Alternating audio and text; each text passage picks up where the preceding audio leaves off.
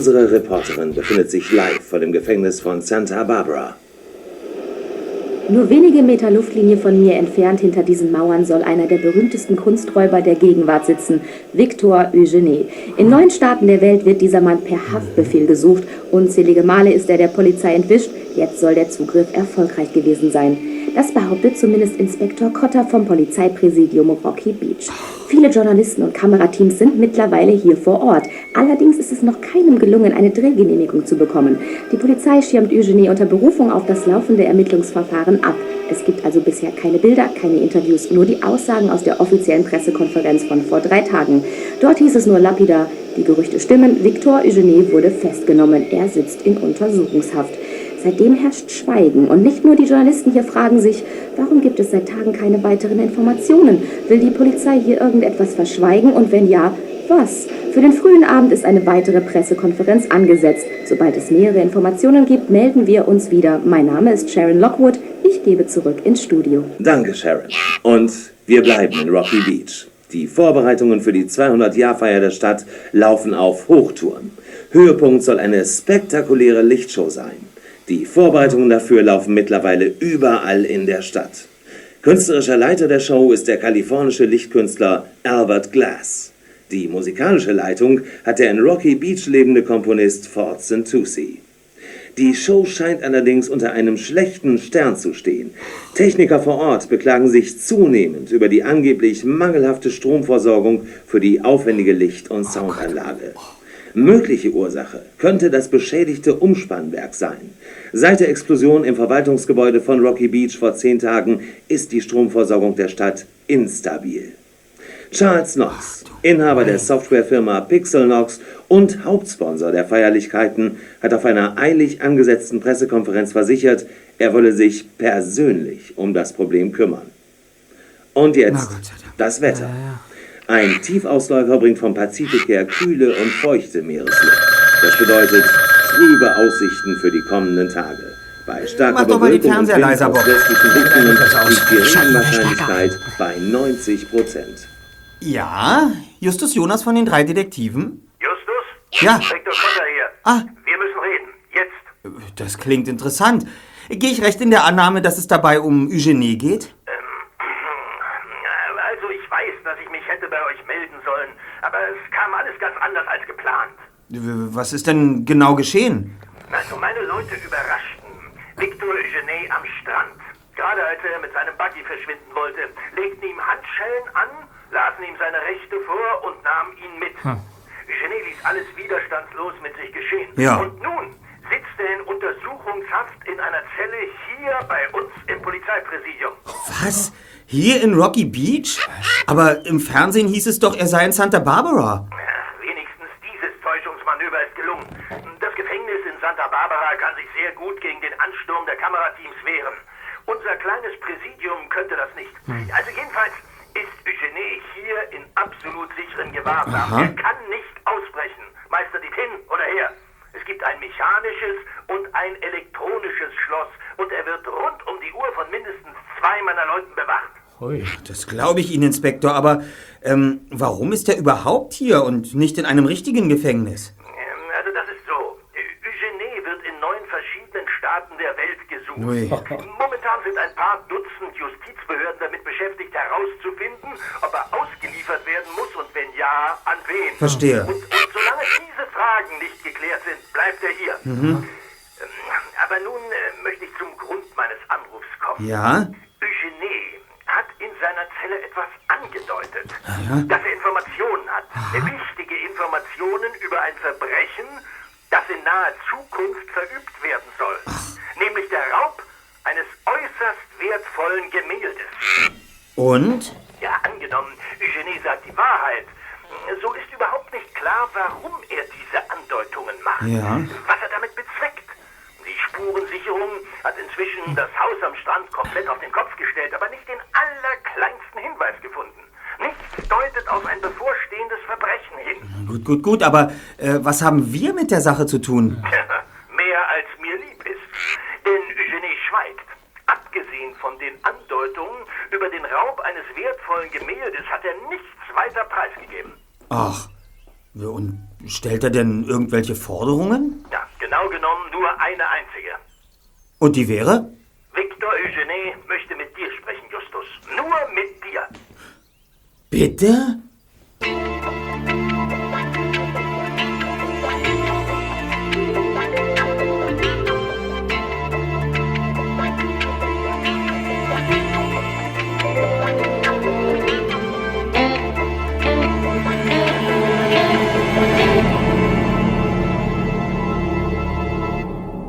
Inspektor Kotters Büro war ein Schlachtfeld. Der Schreibtisch, der noch nie besonders ordentlich gewesen war, quoll nun über vor lauter Papier. Als die drei Detektive eintraten, blickte Cotta sie missmutig an. Einen schönen guten Tag, Inspektor. Hallo. Tag. Justus Jonas, ich hatte dich herbestellt, nicht euch drei. Was? Ich habe vor Peter und Bob grundsätzlich keine Geheimnisse, Inspektor. Genau. Außerdem wollen wir wissen, warum Sie uns drei Tage lang nicht informiert haben. Ja. Ich meine, wir haben Eugenie gefunden, oder? Aber seit er festgenommen wurde, erfahren wir überhaupt nichts mehr. Äh, Das bedauere ich außerordentlich, Mr. Shaw. Aber ob du es glaubst oder nicht, ich habe im Moment andere Probleme, als mich um das gekränkte Ego von drei selbsternannten Detektiven... Also- Inspektor, ich weiß, Sie wollen nicht gestört werden, aber äh, da ist ein Journalist, der sagte, Eugene. Es ist mir vollkommen egal, was er sagt. Wenn ich nicht gestört werden will, bedeutet das, dass ich nicht gestört werden will. Verstanden? Ja, Entschuldigung. So geht das schon seit Tagen. Also, Justus, kommen wir zur Sache. Glaub mir, ich würde dich garantiert aus der Geschichte heraushalten, wenn ich eine Wahl hätte. Aber ich muss die Möglichkeit in Betracht ziehen, dass Eugene die Wahrheit sagt und dass dieser Bilderraub wirklich stattfinden wird. Verstehe. Also, Eugene will nur mit dir sprechen. Diesen Wunsch werden wir ihm erfüllen. Natürlich werden wir das Gespräch aufzeichnen und den Raum mit Kameras überwachen. Es besteht absolut keine Gefahr. Ich weiß, dass keine Gefahr besteht. Jedenfalls keine physische. Also, wirst du mit ihm sprechen? Natürlich werde ich mit ihm sprechen. Deshalb wurde ich doch hierher bestellt. Allerdings, ähm, ich stelle auch eine Bedingung. Ja, und die wäre? Peter und Bob werden das Treffen über die Kamera mitverfolgen. Du bist vielleicht ein Quälgeist. Also gut. Gehen wir in den Überwachungsraum.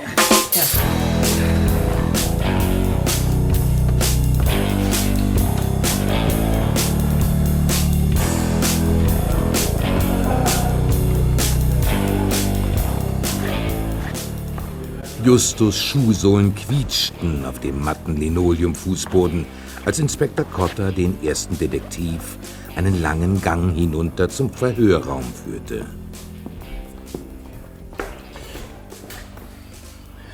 So, hier sind wir. Es kann überhaupt nichts passieren, Justus. Ich sehe euch auf dem Monitor und über die Mikrofone werde ich alles mithören. Ja.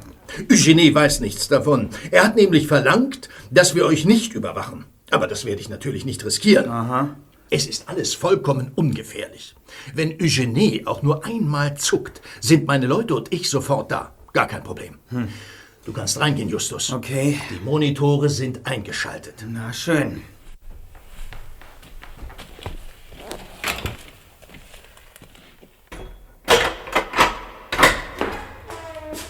Der Raum war vollkommen kahl und schmucklos. Es gab ein vergittertes Fenster und eine weitere Tür. In der Mitte des Zimmers stand ein schlichter weißer Tisch. Daran saß, in einen blauen Overall gekleidet, Victor Eugene. Kerzengerade saß er auf seinem Plastikstuhl und lächelte Cotta freundlich an. Dann nickte er Justus zu und zwinkerte. Jetzt erst bemerkte der erste Detektiv, dass seine Hände mit Handschellen auf dem Rücken gefesselt waren. Ihr Besuch. Sie haben fünf Minuten wie vereinbart und kommen Sie nicht auf dumme Gedanken. Also, Justus, bis gleich.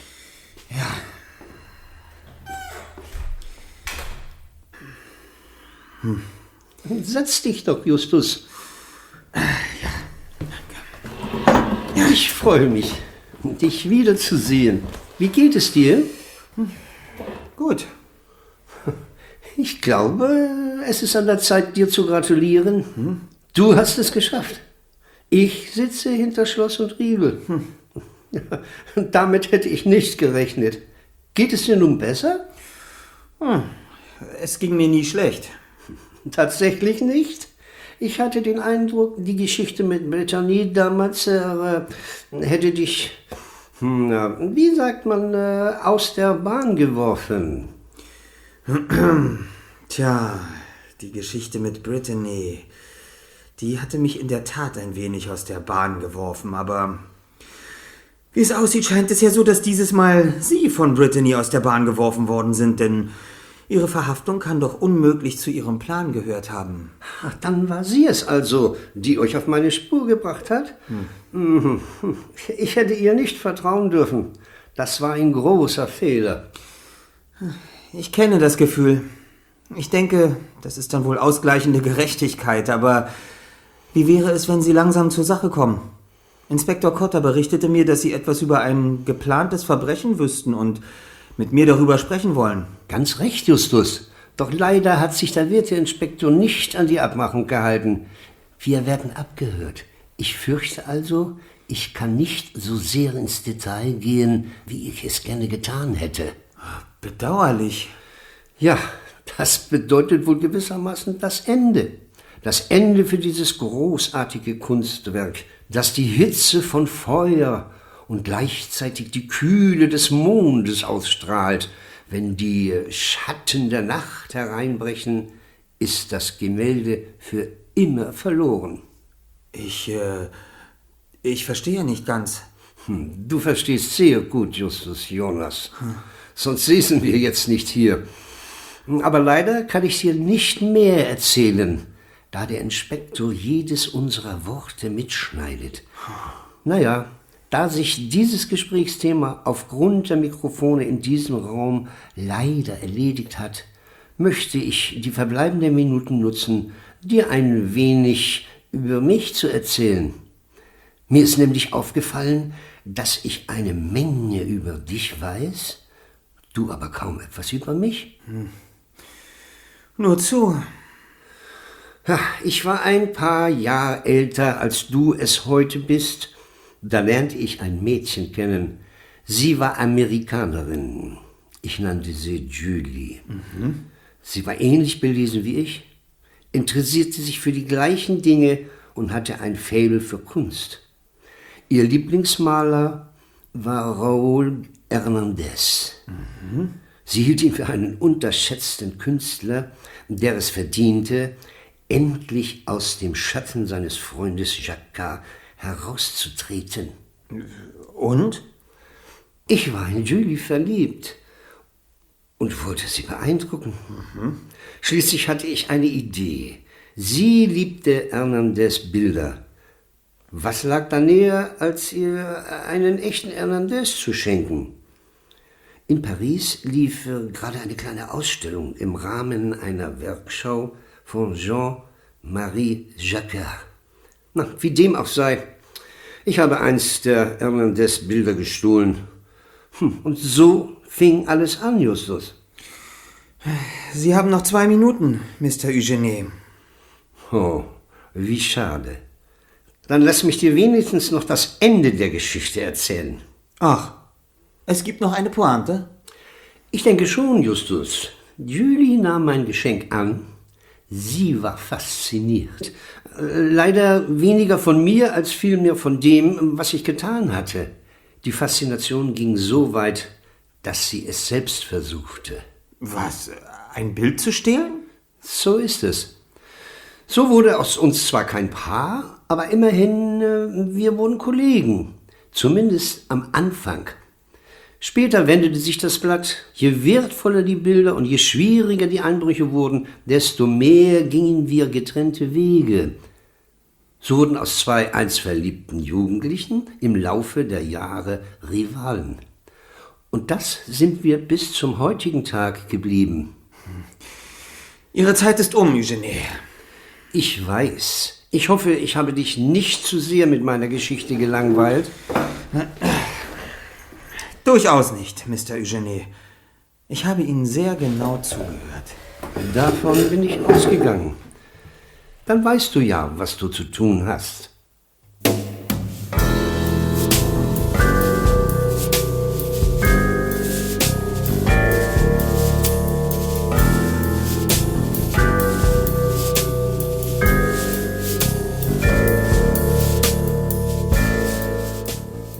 Als Justus zu seinen Detektivkollegen und dem Inspektor zurückkehrte, hatte sich Kotters gereizte Stimmung noch immer nicht gelegt. Ganz im Gegenteil. Und? Wie war's? Habt ihr doch gesehen. Ja, ja, haben wir, aber... Und dafür habe ich mich von dem Kerl drei Tage lang tyrannisieren lassen. Er hat nichts, aber auch gar nichts verraten. Er hat nichts verraten, weil er gemerkt hat, dass Sie ihn belauscht haben, Inspektor. Och, und jetzt bin ich schuld. Ich will dir mal was sagen, Schlaumeier Jonas. Ich bin dazu verpflichtet... Eugenie hat geschwiegen, weil er ausschließlich mir etwas mitteilen wollte, nicht Ihnen. Das ist weder meine noch Ihre Schuld, Inspektor. Im Übrigen wäre ich Ihnen sehr verbunden, wenn Sie Ihren Ärger nicht an mir auslassen würden und in Zukunft andere Möglichkeiten des Stressabbaus fänden. Auf Wiedersehen. Kommt, Kollegen. Schönen Tag noch. Auf Wiedersehen. Ja, aber... Justus! Wa- wa- Was soll denn das?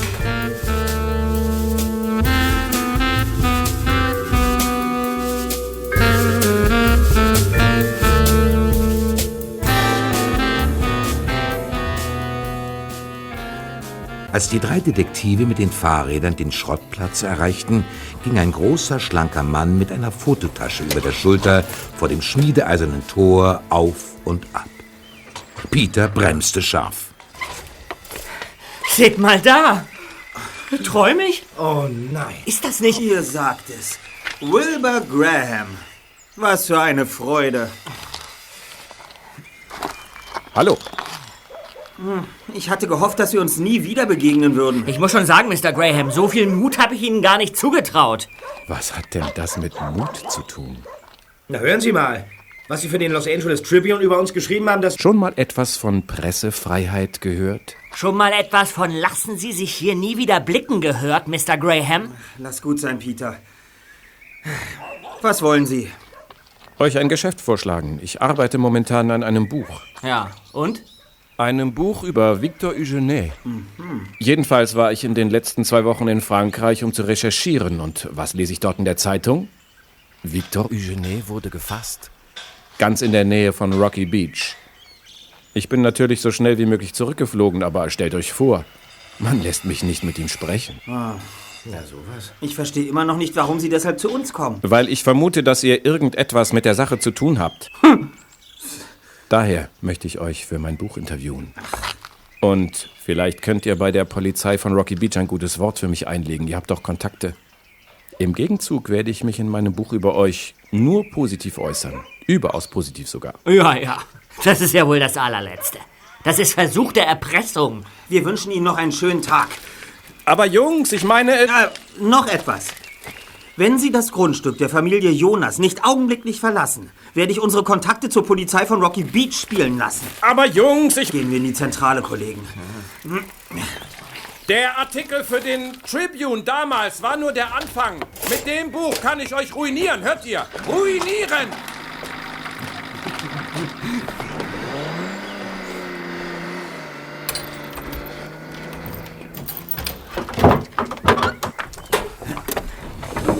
Ah, Mann. Sowas. Was ist das bloß für ein Widerling? Mann, oh Mann, oh Mann. Hallo, Blackie.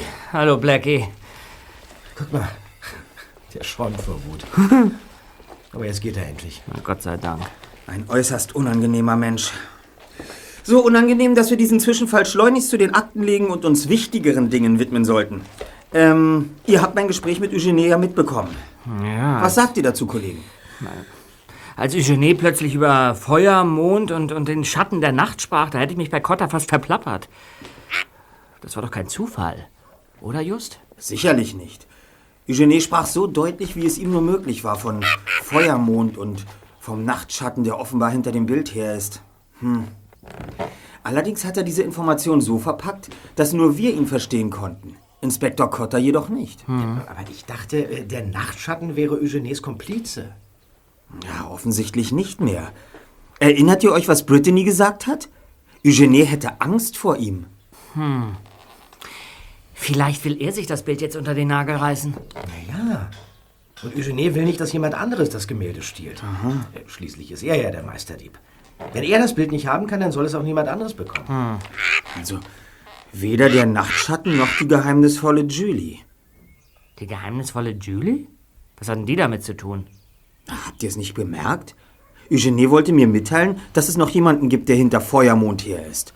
Seine Rivalin Julie. Hm. Ja, du könntest recht haben. Aber wer ist Julie? Ja, das sollten wir schleunigst rausfinden, wenn wir Feuermond retten wollen. Also eines verstehe ich nicht. Wenn es Eugenie vor allem darum geht, dass weder der Nachtschatten noch diese Julie an das Bild herankommt, warum sagt er denn nicht Inspektor Cotter alles, was er weiß? Tja, gute Frage. Vielleicht will er sich nicht das Vergnügen nehmen lassen, ein weiteres Mal mit uns zu spielen. Er sitzt zwar hinter Gittern, aber wie der heutige Tag gezeigt hat, hat er selbst von dort aus noch erstaunlich viel Einfluss auf den Lauf der Dinge. Wie soll es jetzt weitergehen? Ich meine, wenn wir Eugenie jetzt dabei helfen, den Diebstahl des Gemäldes zu verhindern, dann, dann tun wir wieder genau das, was er von uns erwartet und sind somit seinen Manipulationen auch weiterhin ausgesetzt. Das schmeckt mir auch nicht, Bob. Aber er sitzt in Untersuchungshaft, während wir frei und unabhängig handeln können. Sehr richtig, Zweiter. Also, zunächst gibt es da Julie. Hm. Es dürfte nicht ganz einfach werden, aber vielleicht gelingt es uns, etwas über sie herauszufinden. Zweitens, das Bild selbst. Wir haben die Briefe von zwei Künstlern und wir haben geheimnisvolle Grabinschriften. Damit lässt sich doch etwas anfangen. Und schließlich gibt es noch eine dritte Spur, die wir glatt übersehen hätten, wenn uns Cotter nicht den entscheidenden Hinweis gegeben hätte. Cotter hat uns einen Hinweis gegeben? Außer, dass er im Moment schwer genervt ist? Was soll denn das gewesen sein? Das Päckchen. Welches Päckchen? Das Päckchen, in dem Brittany den Peilsender versteckt hat. Erinnert ihr euch? Ja. Inspektor Cotter sagte, seine Leute hätten in Eugenies Hütte nichts gefunden, was auf einen geplanten Diebstahl hindeutet. Es würde mich jedoch stark wundern, wenn der Inhalt des Päckchens nichts mit dem Diebstahl zu tun hat. Das bedeutet, dass die Polizei es übersehen haben muss. Ja, aber die Polizei hat die Hütte auf den Kopf gestellt und nichts gefunden. Ja. Wieso sollten wir was finden? Weil wir einen entscheidenden Vorteil haben. Ach, nämlich? Den Empfänger für den Peilsender. Ach, du, du meinst, er hat das Päckchen doch irgendwo in seinem Strandhaus versteckt? Ich glaube eher, dass er es bei seinem Fluchtversuch mitgenommen und irgendwo im Sand vergraben hat. Und dort sollten wir es suchen.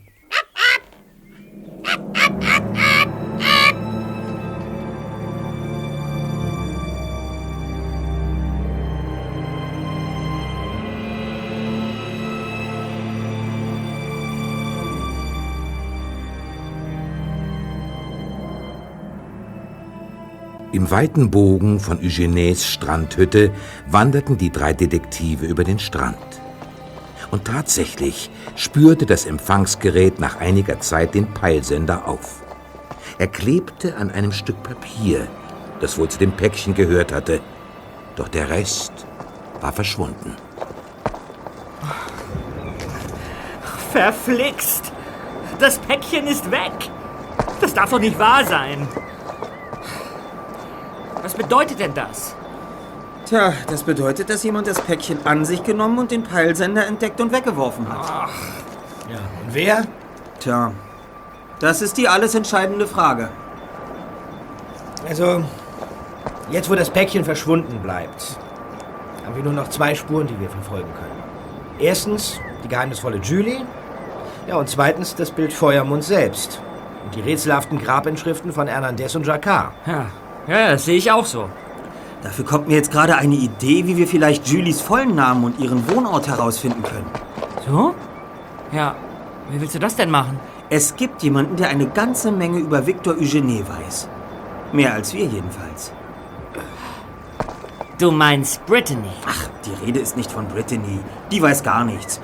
Ich spreche von jemandem, mit dem wir noch eine Rechnung offen haben. Und der uns sicherlich zuhören wird.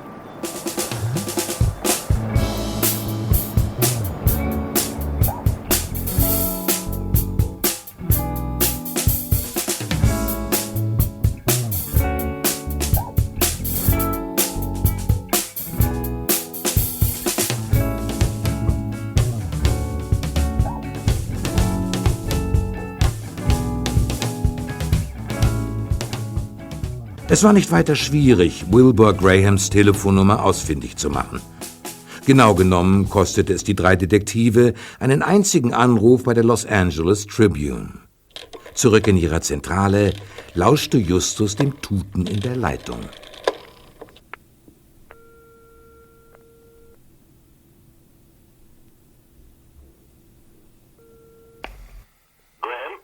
Äh, Guten Tag, Mr. Graham. Hier spricht Justus Jonas. Ich, äh. Oh. Hallo. Ja, Mr. Graham, aufgrund weiterführender Überlegungen nach unserem gestrigen Gespräch haben wir es uns anders überlegt. Wir sind bereit, Ihnen bei Ihrem Buchprojekt zu helfen. Ach ja? Ja, wir werden Ihnen kein Interview geben, aber wir können Ihnen auf andere Weise helfen und ein paar Kontakte herstellen, die Sie möglicherweise weiterbringen. Da bin ich aber gespannt. Es gibt da eine alte Jugendfreundin von Eugenie, eine Amerikanerin, die jedoch eine Zeit lang in Frankreich gelebt hat. Haben Sie schon Kontakt zu ihr? Du meinst äh, Julian Wallace? Mhm. Ja, ich habe schon vor Monaten versucht, mit ihr zu reden, aber keine Chance. Sie hat zwar zugegeben, Eugenie von damals zu kennen, aber sie wollte kein weiteres Wort über ihn verlieren. Ah, wie bedauerlich.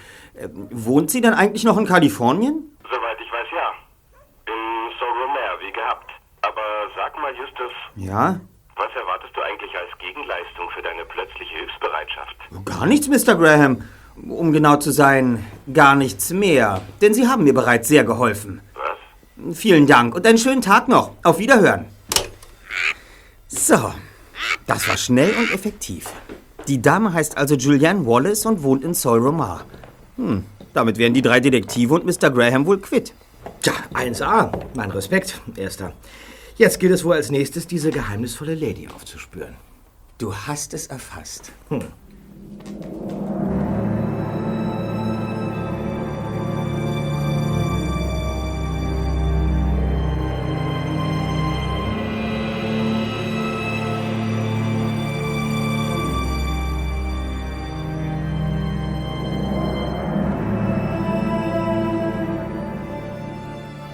Auch für das Herausfinden der Adresse von Julian Wallace bedurfte es keinerlei detektivischer Fähigkeiten.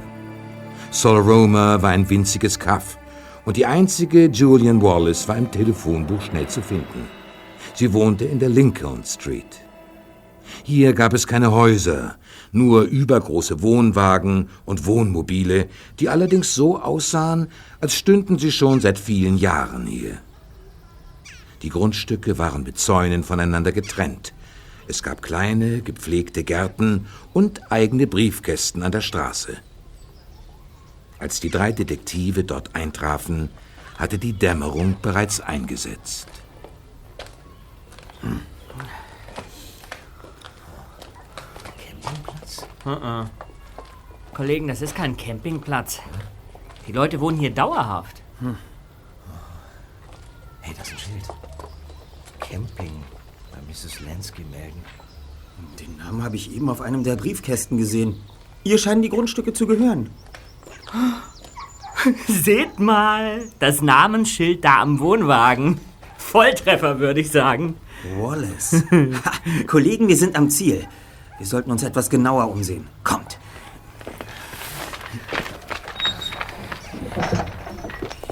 Sie scheint nicht in ihrem Wohnwagen zu sein. Jedenfalls brennt da drin kein Licht. Na, Lasst uns mal näher rangehen. Vielleicht kann man durchs Fenster etwas erkennen. Nein. Jetzt wird es schon zu dunkel. Hey, Just. Just, hey, bleib doch mal hier. Hey!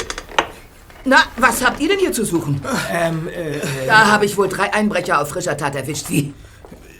Sie irren sich, Miss. Wir. Wir sind auf der Suche nach einem Standplatz für unseren Campingwagen. Und äh, auf dem Schild dort hinten stand, dass man sich dafür bei Mrs. Lansky melden Ah, soll. Sie, genau. äh, Sie sind doch Mrs. Lansky, oder? Irrtum, junger Mann. Mein Name ist Wallace. Julian Wallace. Mrs. Lansky wohnt sechs Wohnwagen weiter. Ah, danke, Madame. Und, und entschuldigen Sie das Missverständnis. Ja, ist schon gut. Aber wenn ich euch das nächste Mal... Sag mal, Junge, dich kenne ich doch. Wen? Haben wir uns nicht schon mal gesehen? Äh, meinen Sie mich? Nein, den da. Äh, Also mich? Ja. Mich? Äh, äh, nein, äh, nicht, dass ich wüsste. Seltsam. Ich bin mir ganz sicher. Nun gut, wie dem auch sei. Ihr wolltet ja zu Mrs. Lansky. Und nun verschwindet von meinem Grundstück. Ja, selbstverständlich. Schönen Abend noch. Ja. Kommt. Ein freundliches Frauenzimmer. Was hast du, Bob? Du bist ja ganz bleich geworden. Ja, diese, diese Frau. Natürlich kenne ich die. Ja, und wisst ihr, wo ich dir vor ein paar Tagen begegnet bin? Ja, raus damit. Bei meinen Recherchen in dem Hernandez-Haus. Ja, sie ist die Mitarbeiterin, die mir so viel über Raul Hernandez erzählt hat. Das ist ja ein Ding. Ja, das ist wirklich ein Ding. Ja, und was machen wir jetzt? Exakt das, wovon ich eben bereits gesprochen habe. Hä? Wie meinst du das? Wir mieten uns bei Mrs. Lansky einen Stellplatz und nehmen Julianne Wallace gründlich ins Visier. Könntest du dich vielleicht nur mal zur Abwechslung etwas genauer artikulieren, Erster? Wieso? Liegt das nicht ganz klar auf der Hand? Nee. Möglicherweise habt ihr es im Laufe der Jahre vergessen, aber bei unserer Zentrale handelt es sich ursprünglich um einen ausrangierten Campinganhänger.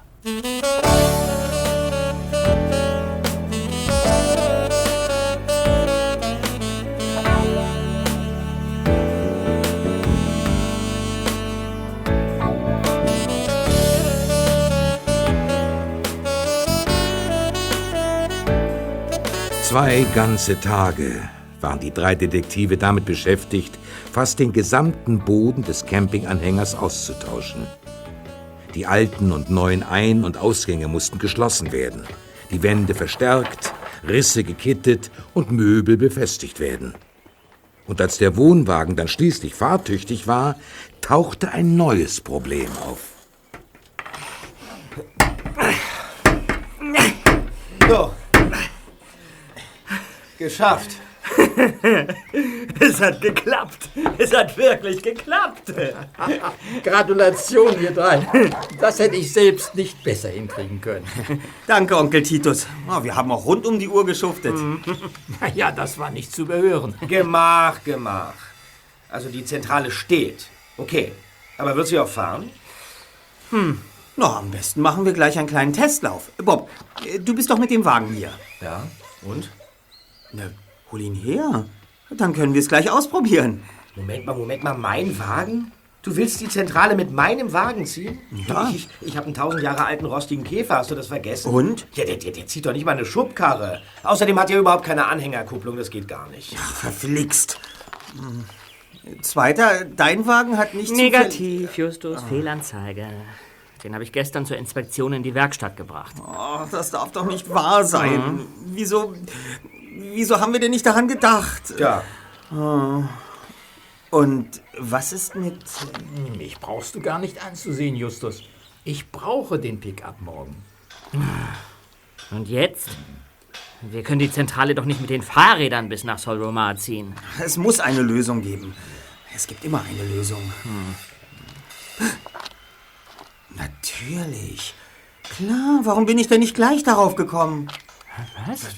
Was denn? Du, du weißt, woher wir einen Wagen bekommen? Einen, der stark genug ist, unser Monstrum von Zentrale zu ziehen? In der Tat, Bob. Das weiß ich.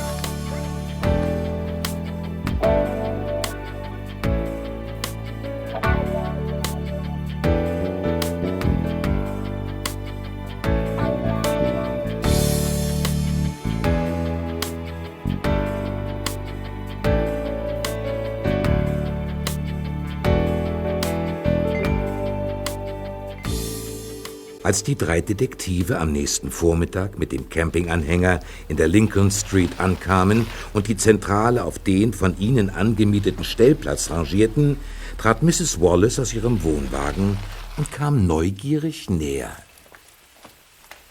Na, das nenne ich einen Auftritt. Ein echter Rolls-Royce. Mitsamt Chauffeur. Ich bin sprachlos.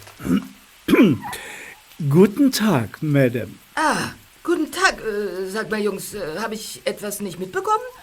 Seid ihr Filmstars oder sowas? Äh, vielleicht kamst du mir deshalb so bekannt vor. Nein, äh. Nein, ich meine. Äh, Und stand lediglich kein anderes Transportmittel zur Verfügung, Madame.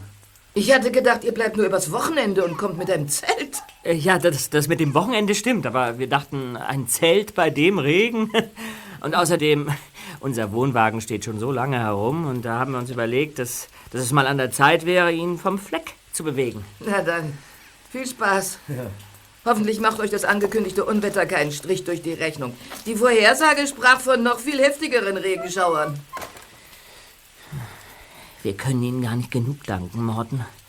Sie haben uns mit Ihrem Rolls-Royce einen sehr großen Dienst erwiesen. Es ist ja nicht mein Rolls-Royce, sondern der von Mr. Gilbert. Ich bin nur sein Angestellter. Naja. Und als dieser habe ich die Pflicht, die Wünsche seiner Kunden zu erfüllen. Einen zehn Meter langen Campinganhänger zu ziehen, ist wahrlich ein eher ungewöhnliches Unterfangen. Andererseits sah ich keinen Grund, warum ich eurem Wunsch nicht entsprechen sollte. Doch nun muss ich mich von den Herrschaften verabschieden. Mein nächster Kunde wartet bereits. Ja. Also, bis dann. Ja. Wiedersehen, Morten. Wiedersehen. Wiedersehen. Und danke.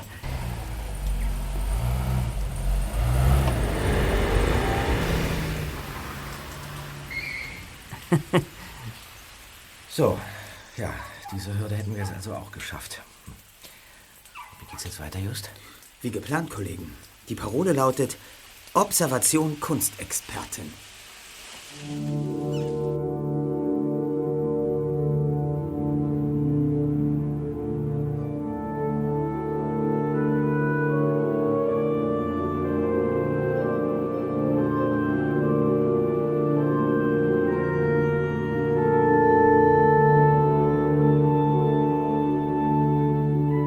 Die Sonne war am Nachmittag kurzzeitig zum Vorschein gekommen, hatte sich aber inzwischen längst wieder hinter dicke, bauschige Wolken verzogen. Regen prasselte auf das Dach der Zentrale nieder. Julian Wallace saß seit Stunden in ihrem Wohnwagen.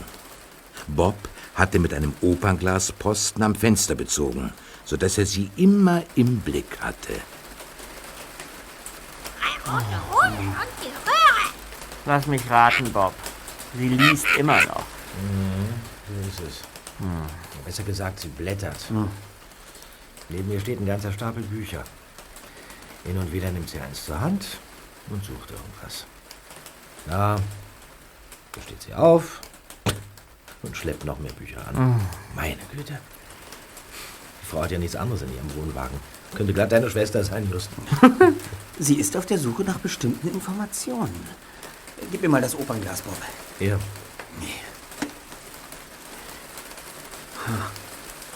Aha. Ja. Jetzt kann ich die Titel der Bücher lesen. Habe ich es mir doch gedacht. Es ist ausschließlich Literatur über Jacquard und Hernandez. Ist das nicht erstaunlich, wenn man bedenkt, dass sie bereits im Hernandez-Haus arbeitet und eigentlich alles über ihn wissen müsste? Ja, nur einen Blick auf ihre Notizen werfen könnten, die sie ständig nebenbei Nicht macht. so auffällig, Just. Wenn sie sich umdreht, dann sieht sie dich. Ja, hast recht. Wir sollten lieber selber was herausfinden. Hm. Fassen wir nochmal zusammen. Wir wissen, dass Feuermond existiert und an einem geheimnisvollen Ort versteckt wurde. Ja. Das Bild kann nur derjenige finden, der die Hinweise auf den Gräbern versteht. So heißt es zumindest in den Briefen. Mhm. Und die Hinweise lauten, hast du die Welt gesehen, dann hast du viel gesehen. Und kennst doch erst die halbe, Halbe Wahrheit. Wahrheit, Genau. Und hast du das letzte Werk gesehen, dann hast du viel gesehen. Und kennst doch erst die, halbe, Wahrheit. Na, was bedeutet das? Tja. Hm. Ich habe noch mal in den Aufzeichnungen gelesen, die wir zu den Jacquard-Briefen gemacht haben. Da war von einer Person namens Otto die Rede. Erinnert ihr euch? Ja, ja, ja, ja. Otto ist auf dem Weg zu dir, hieß es, glaube ich. Mhm. Wer ist Otto? Ist dir der Name bei deinen Recherchen nicht vielleicht irgendwo begegnet, Bob?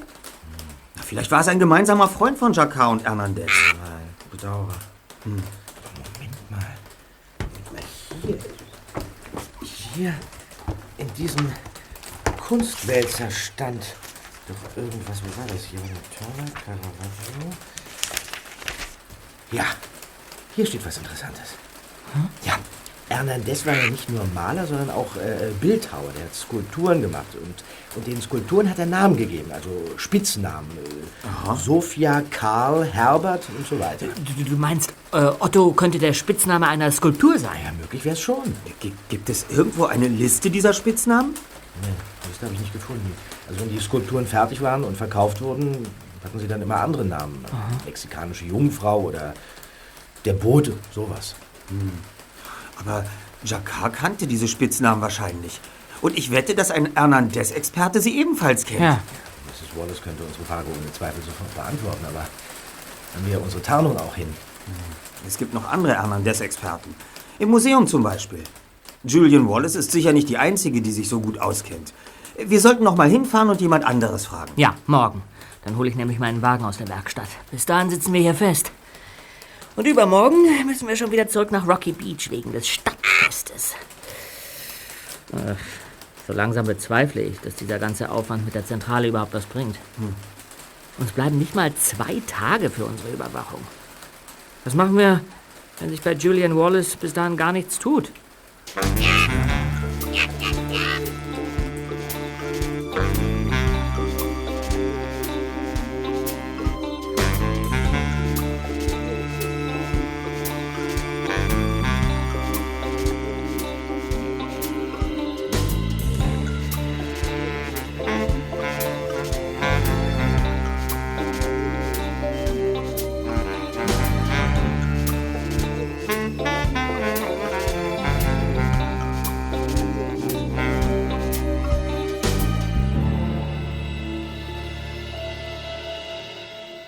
Während Bob am nächsten Morgen in der Zentrale die Überwachung von Mrs. Wallace fortsetzte, fuhren Justus und Peter nach Oxnard zum Hernandez-Haus.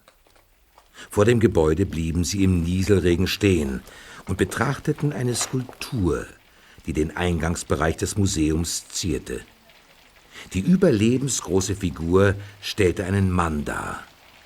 Sein Kopf war leicht gesenkt und der steinerne Blick war starr auf seine vorgestreckte offene Handfläche gerichtet. Die Skulptur schimmerte in einem matten Bronzeton. Justus entdeckte am Sockel der Statue ein kleines Schild. Ah, der Weltenseher. Natürlich von Hernandez. Wer hätte das gedacht? Hm. Irgendwie könnte der Bursche auch Otto heißen, findest du nicht? Das wird uns hoffentlich ein Mitarbeiter des Museums beantworten können. Komm. Mhm.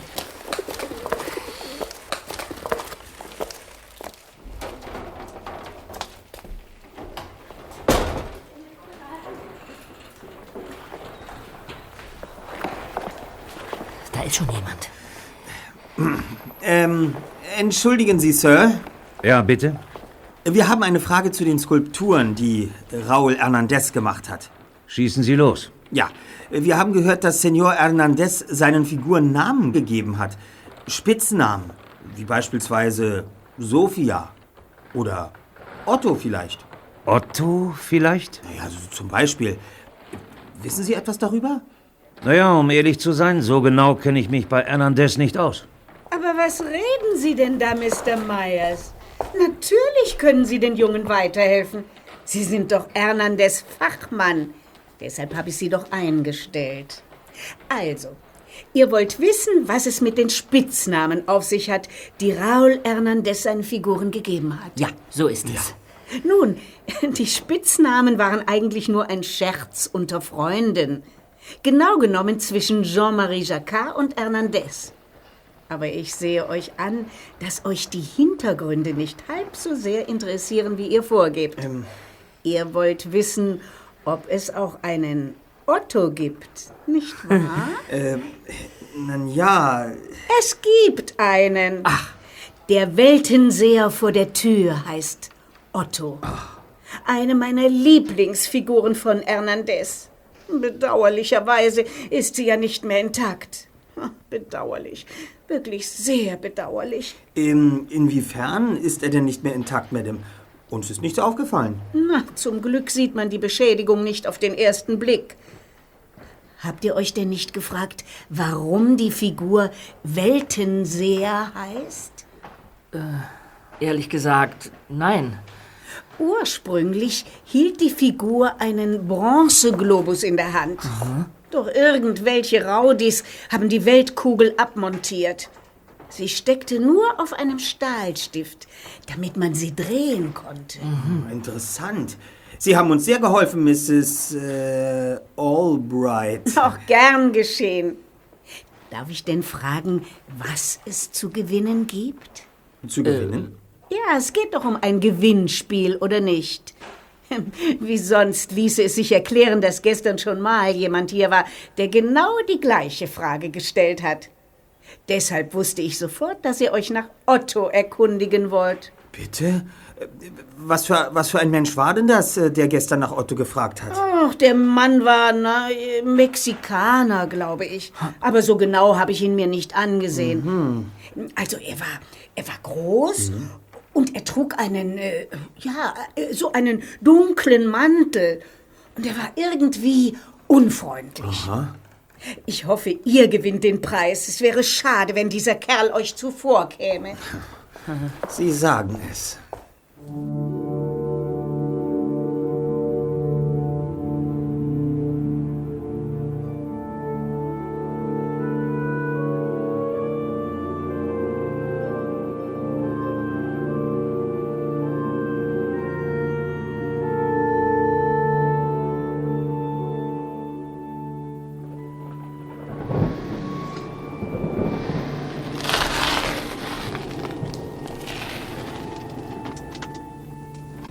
Peter und Justus mit dem MG in die Zentrale auf dem Campingplatz in der Lincoln Street zurückkehrten, waren sie mit Papiertüten voller Einkäufe beladen. Ah, Mann, ist das ein Wetter. Los, rein. Zum Glück hat in der Werkstatt alles mit meinem Wagen geklappt. Sonst wären wir nass bis auf die Haut. Und? Habt ihr jetzt was Interessantes rausfinden können? Hast du die Welt gesehen, dann hast du viel gesehen und kennst doch erst die halbe Wahrheit. Wir wissen jetzt, was damit gemeint ist, Bob. Ach, tatsächlich. Ja, dann raus damit. Haarklein berichteten Peter und Justus von ihren Erlebnissen im Hernandez-Haus. Bobs Augen wurden dabei immer größer. Mhm. Im Klartext heißt das, jemand hat die Weltkugel, die der Weltenseher alias Otto ursprünglich in den Händen hielt, gestohlen. Mit dieser Weltkugel muss es irgendeine Bewandtnis haben. Der Schlüssel zu Feuermond. Aber wie die Sprüche auf dem Grabstein belegen, befindet sich damit erst die halbe Wahrheit in der Hand des Diebes. Mhm, genau. Äh, Blackie, halt mal den Schnabel. Also, äh, ja, und, und, und dann gibt es noch eine gute und zwei schlechte Nachrichten. Die gute ist, der Nachtschatten ist nicht der Dieb der Weltkugel. Denn er hat gestern selber nach ihr gefragt. Schlechte Nachricht Nummer eins, er ist dem Gemälde immer noch auf der Spur, genau wie wir. Schlechte Nachricht Nummer zwei, es gibt da noch jemanden, der in der Sache mit drin steckt. Brandon Myers. Er arbeitet auch in dem Museum, genau wie Julian Wallace. Und er weiß irgendwas. Da bin ich mir ganz sicher. Brandon Meyer, woher, woher kennt ihr denn seinen Namen? Alle Mitarbeiter im Hernandez-Haus tragen ein kleines Namensschild an ihrer Brust, Hm. Bob. Ist mir gar nicht aufgefallen. Echt? Wir brauchen jetzt Ja, ja. einen Plan, wie wir weitermachen. Na nu? Wer ist das denn? Ich mach mal auf.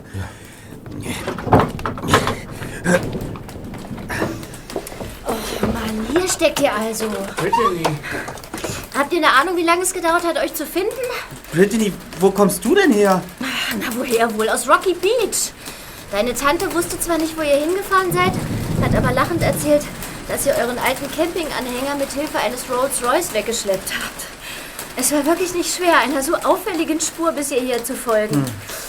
Oh, was ist denn nun? Darf ich reinkommen oder sollen wir uns weiter im Regen unterhalten? Äh, ähm, na schön.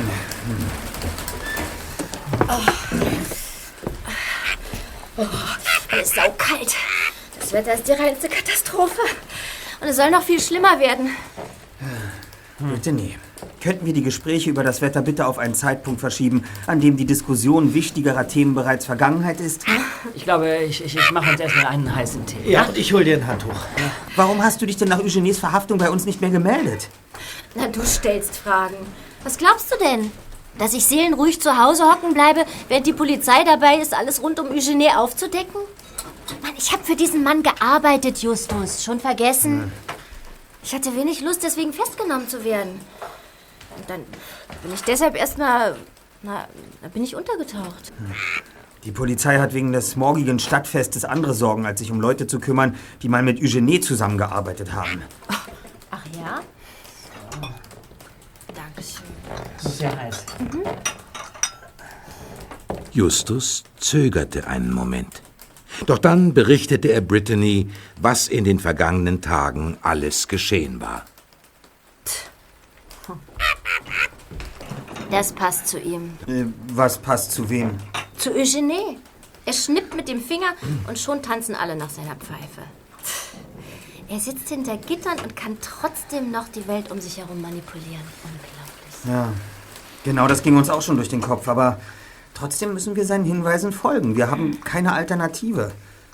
Hm. Nur leider gehen uns langsam die Optionen aus. Die Spur des Päckchens haben wir bereits verloren. Oh, die habt ihr noch nicht verloren. Ach, wie meinst du das? Ich weiß, wer das Päckchen ausgebuddelt hat. Was? Willst du damit sagen, dass du das Päckchen ausgegraben hast? Nein, es war Andy, der Bote. Hm. Er ist euch mit dem Motorrad gefolgt, während ihr hinter dem Taxi her wart. Mhm. Er konnte das Taxi bis zu Eugenes Strandhaus verfolgen und dort legte er sich dann auf die Lauer. Im Gegensatz zu euch blieb er jedoch oben an der Straße, als Eugene gefasst wurde. Von dort aus konnte er beobachten, wie Eugene etwas versteckt hat. Naja, und das hat er dann halt ausgebuddelt, nachdem die Polizei und ihr verschwunden wart. Und dann hat er es mir gebracht. Sag mal, geht's dir noch gut? Warum hast du das nicht mit uns abgesprochen? Ich habe. Ich wollte auf Nummer sicher gehen. Falls du es dir nicht vorstellen kannst. Dass Eugene seine gerechte Strafe bekommt, war ungeheuer wichtig für mich. Hm. Deshalb habe ich Andy Miller gebeten, mir zu helfen. Uns zu helfen. Wenn du das als Misstrauen deuten willst, bitte sehr. Hm. Aber dann sei wenigstens ehrlich zu dir selbst und frag dich, ob du nicht bloß einfach beleidigt bist. Ja gut, Moment mal. Was viel interessanter ist, ist die Tatsache, was hat denn dieser Andy nun aus dem Sand ausgebuddelt, Brittany?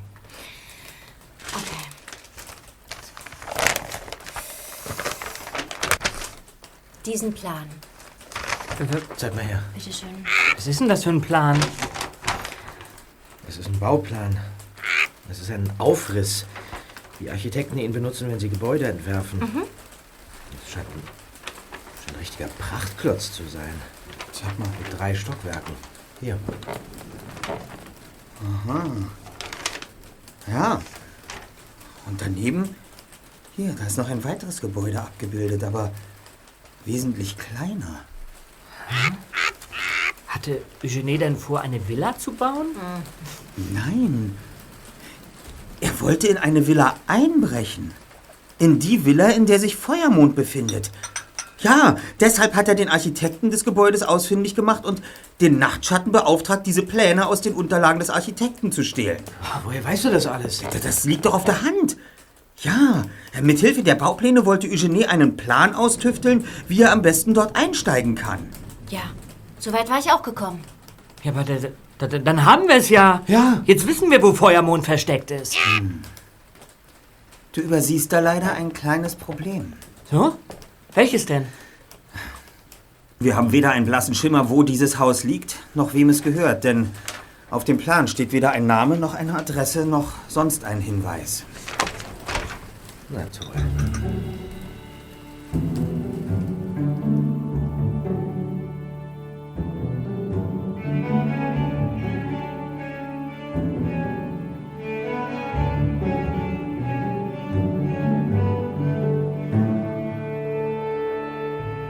In den frühen Morgenstunden quälte sich Bob aus dem Schlafsack. Er musste dringend pinkeln. Fröstelnd verließ er die Zentrale und versank knöcheltief im Schlamm der vollkommen aufgeweichten Wiese.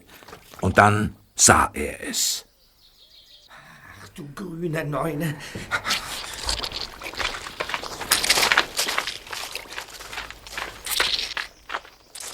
Ah, Just, Peter, Peter, wach doch mal auf. Just, wach auf, bitte, die Zentrale. Was ist denn los, Bob? Oh, ist das furchtbar. Wir müssen irgendwas unternehmen. Los, raus aus dem Fehler. Peter, nun steh doch mal auf. Was ist denn überhaupt los? Ja, siehst du am besten selbst an. Ach. Na, seht euch das an. Was ist das denn? Die Räder sind bis zur Hälfte im Schlamm versunken. Ja. Wir sollten uns schleunigst überlegen, wie wir unser Hauptquartier aus dieser misslichen Lage befreien können. Ja, ja, wa- wa- was sollen wir denn tun, Just? Wir müssen, wir müssen sie rausziehen. Ja, und womit? Mit deinem Wagen. Avanti, Zweiter.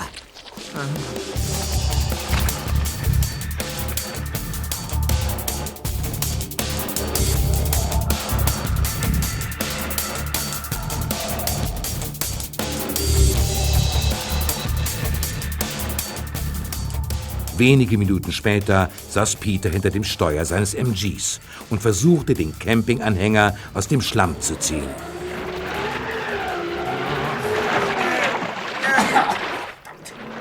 Weiter! Weiter, Peter! Gib Gas, bloß nicht stehen bleiben! Erstmal können vor Lachen. Weiter, sage ich! Gas geben, Mensch! Noch ein Ja, was kleines denn, Stück! was ich hier tue? Du hast es ja gleich geschafft! Ja!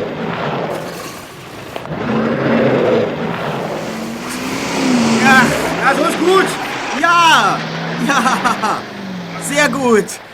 Ausgezeichnet, Peter, du hast es geschafft! Hm, Mein Wagen sieht aus wie ein Haufen. Naja, lassen wir das. Ich hoffe, das wird ja eine Lehre sein, erster. Von nun an bleibt die Zentrale dort, wo sie hingehört, nämlich auf dem Schrottplatz. Verstanden? Sei doch mal leise. Das Klingeln kommt aus Mrs. Wallace Wohnwagen. Das Fenster ist geöffnet. Ich schleiche mich mal näher, vielleicht kann ich irgendwas hören. Mach das.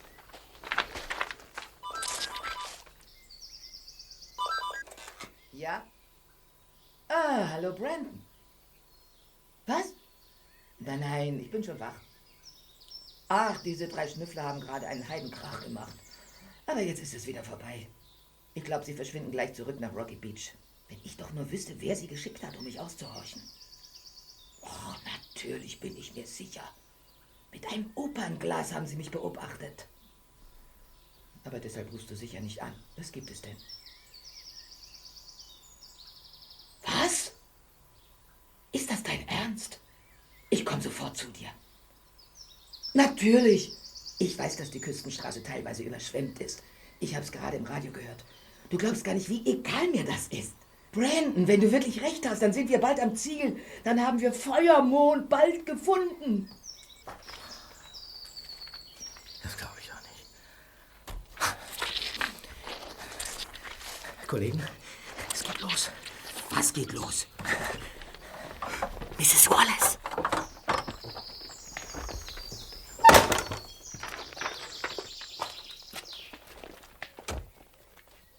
Sie haut ab. Wir müssen hinter ihr her. Es geht um Feuermond. Alles andere erzähle ich euch später. Los, in den MG!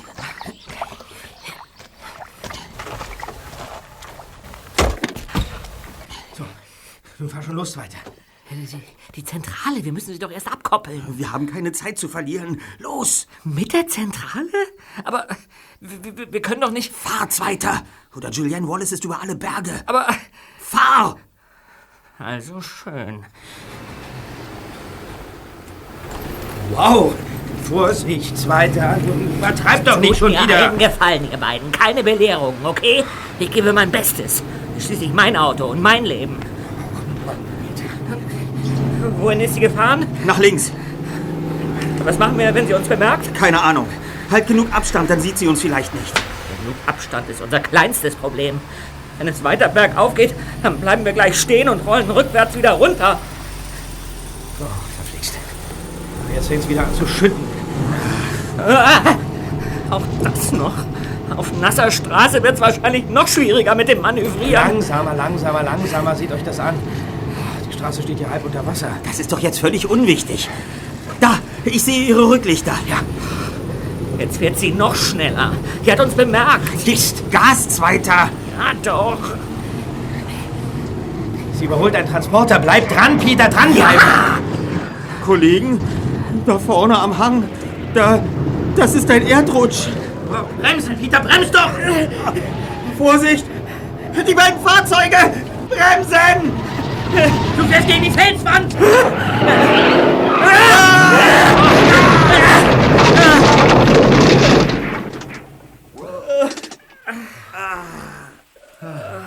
Ja. Peter, alles klar? Das machen wir nie wieder, okay? Los, erstmal raus hier.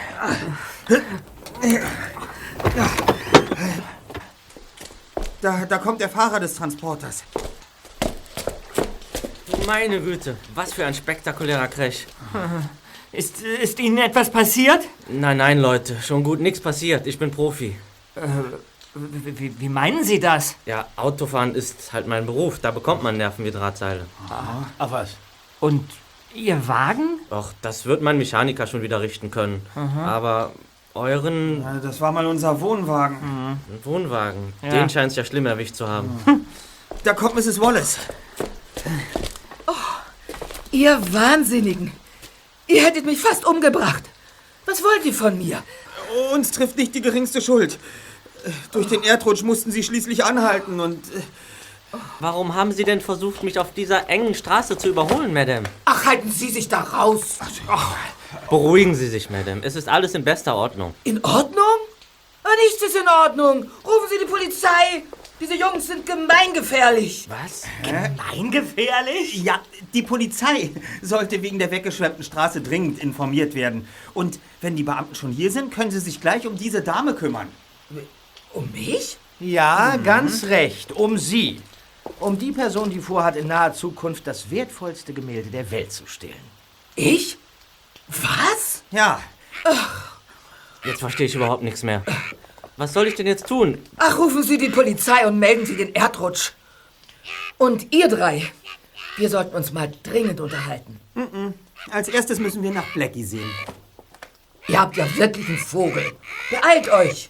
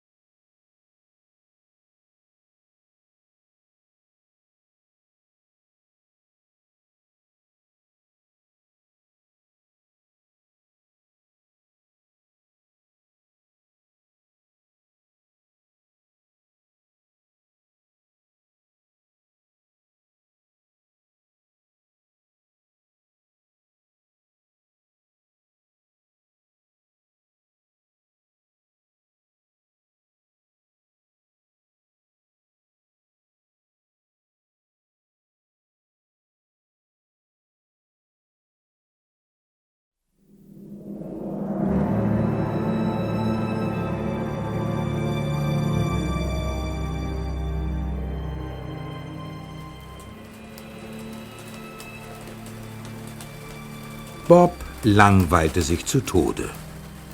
Er starrte hinaus in den Regen und beobachtete Julian Wallace Wohnwagen nun schon seit Justus und Peter nach Oxnard aufgebrochen waren.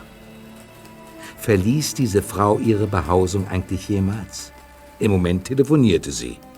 Bob hatte gerade beschlossen, seinen Beobachtungsposten für einige Sekunden zu verlassen, um sich einen Kaffee zu machen, als sich die Tür von Mrs. Wallace Wohnwagen plötzlich öffnete.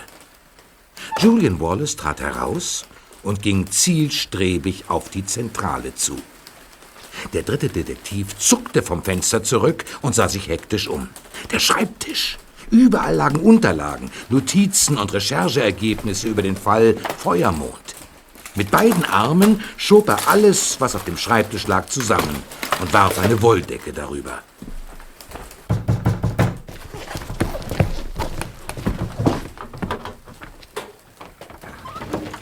Oh, hallo. Das, äh, das ist aber eine Überraschung. Ja, nicht wahr? Ja. ja kommen Sie doch rein. Das Wetter ist ja wirklich zu scheußlich. Spar dir das. Ich weiß jetzt, wer du bist.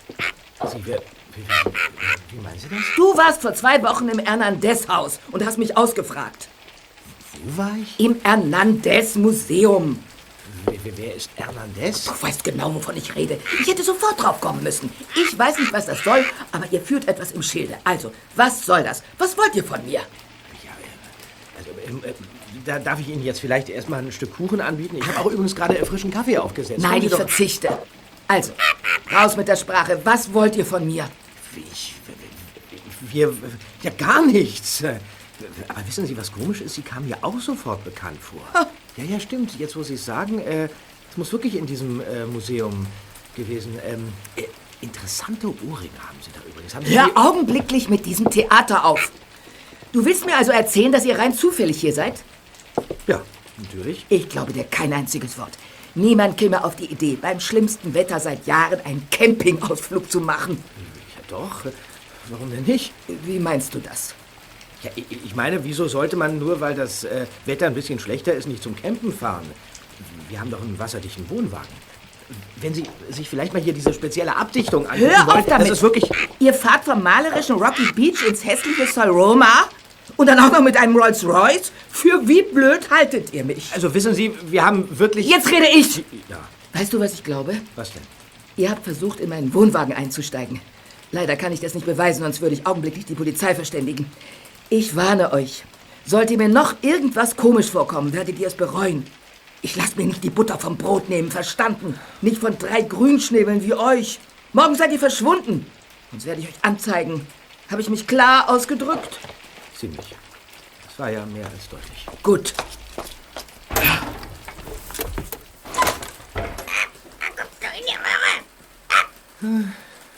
Du sagst es, Blackie.